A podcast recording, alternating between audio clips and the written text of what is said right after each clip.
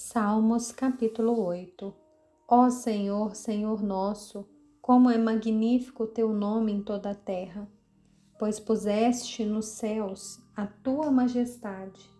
Da boca de pequeninos e crianças de peito suscitaste força por causa dos teus adversários, para fazeres emudecer o inimigo e o vingador.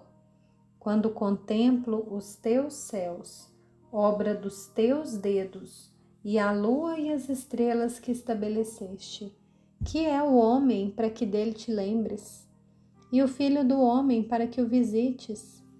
Fizeste-o, no entanto, por um pouco menor do que Deus, e de glória e de honra o coroaste. Deste-lhe domínio sobre as obras da tua mão, e sob seus pés tudo lhe puseste: ovelhas e bois, todos, e também os animais do campo, as aves do céu, os peixes do mar, e tudo o que percorre as veredas dos mares. Ó Senhor, Senhor nosso, como é magnífico o teu nome em toda a terra.